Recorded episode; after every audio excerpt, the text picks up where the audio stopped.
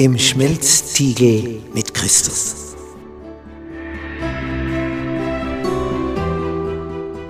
Bist du schon einmal in einem Stahlwerk gewesen, wo Stein so erhitzt wird, dass er zu schmelzen beginnt? Dass er rennt wie Butter in der Pfanne? Ja, wozu das Ganze? Was ist der Sinn davon? Dieser Stein wird geschmolzen, damit das Edle sich an einer Stelle sammelt und das Unedle. Das ist der Sinn, was auch Jesus mit uns vorhat. Wenn wir mitunter in eine Situation kommen, wo man merkt, jetzt bin ich im Schmelzstil, jetzt wird's heiß, jetzt geht's ums Ganze. Da sondert sich die Schlacke ab und das Edle kommt heraus. Das ist der Sinn davon. Mittwoch. Elia, Doppelpunkt. Vorher wir David, jetzt Elia. Das Problem vorschnellen Handelns. Nicht, was so ein Elia erlebt hat, das war ja auf dem Berg Karmel, wo das Feuer vom Himmel fällt und den Altar atomisiert.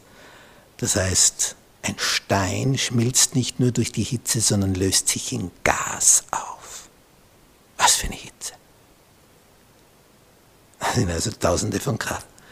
Und diese Hitze, dass also ein Stein verdampft, siehst nichts mehr. Es verschwindet. Das haben die erlebt, wie es kracht und blitzt und donnert und das Feuer vom Himmel fällt.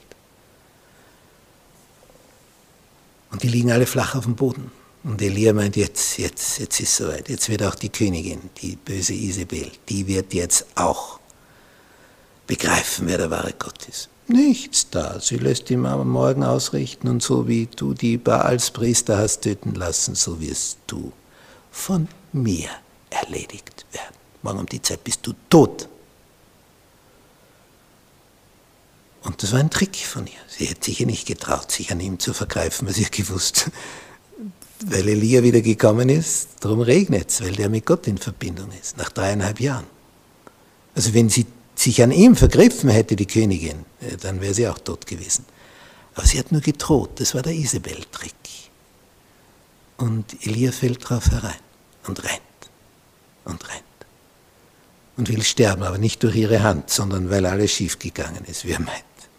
Die Königin ist immer noch die alte. Hat sich keinen Millimeter verändert. Und er sagt dann Gott gegenüber, nimm meine Seele von mir. Es ist genug. Ich will nicht mehr, ich kann nicht mehr. Jetzt haben wir da dreieinhalb Jahre die Trockenheit und dann regnet es und die erst noch die gleiche. Nein, nichts mehr. Mit mir kannst du nicht mehr rechnen. Aber am Ende geht er doch frohgemut weiter. Bei Gott ihn fragt, was machst denn du eigentlich da? In dieser Wüste. Ach, die habe ich dich daher geschickt? Ach so, nicht. Mhm. Und wieso bist du dann da? dann kriegt er neue Aufträge. Wenn wir vorschnell handeln, dann können die Dinge schiefgehen. Wir haben schon Sarah erwähnt. In 4. Mose 20 verliert Mose die Geduld. Von dem heißt, er war geduldiger wie alle anderen, aber auch der geduldigste, dem platzt irgendwann der Kragen. Wenn du so ein Volk führst durch die Wüste und sie haben immer wieder erlebt, dass in jeder Notsituation Gott geholfen hat. Und das Schwierigste war immer die Wasserversorgung. Nicht nur, dass es ein Millionenvolk ist, da gibt es ja auch viele, viele Tiere, die viel trinken. Ja, und dann haben sie wieder mal kein Wasser und murren. Denken, na, du hast uns hierher geführt, dass wir in der Wüste sterben und damit du dich an unserem Besitz bereichern kannst, immer dieselbe Leier. Und nach 40 Jahren bist du irgendwann mit dem Ganzen so am Ende, du kannst das nicht mehr hören. So, wer kann das Wort Corona noch hören? Irgendwann ist Schluss, aus. Und Gott sagt Mose, da, der Felsen, redest zu ihm und er wird Wasser geben. Weil der Fels ist ein Bild für Christus. Und der Felsen hat schon einmal gedient, nämlich ein anderer Felsen, der auch für Christus ein Symbol ist, wo Mose aufgefordert wurde, den Felsen zu schlagen. Dann kam Wasser raus. Christus sollte nur einmal geschlagen werden, sinnbildlich. Das zweite Mal sollte man mit dem Felsen reden. Und der Mose, kennt ihr das von früher, schlägt wieder. Damit wurde das schöne Gleichnis zerstört. Weil Jesus wurde einmal gekreuzigt. Und er sagt noch, höret ihr Ungehorsamen, werden wir euch nicht Wasser da hervorbringen können? Wir. Als ob er das könnte, er und Aaron.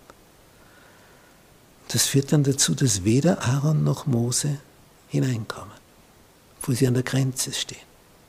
Sie kommen nicht hinein, weil sie hier ein falsches Bild abgegeben haben, nämlich das Bild der Ungeduld was dann zu Ungehorsam führt. Also Geduld ist nötig für Gehorsam. Wichtig.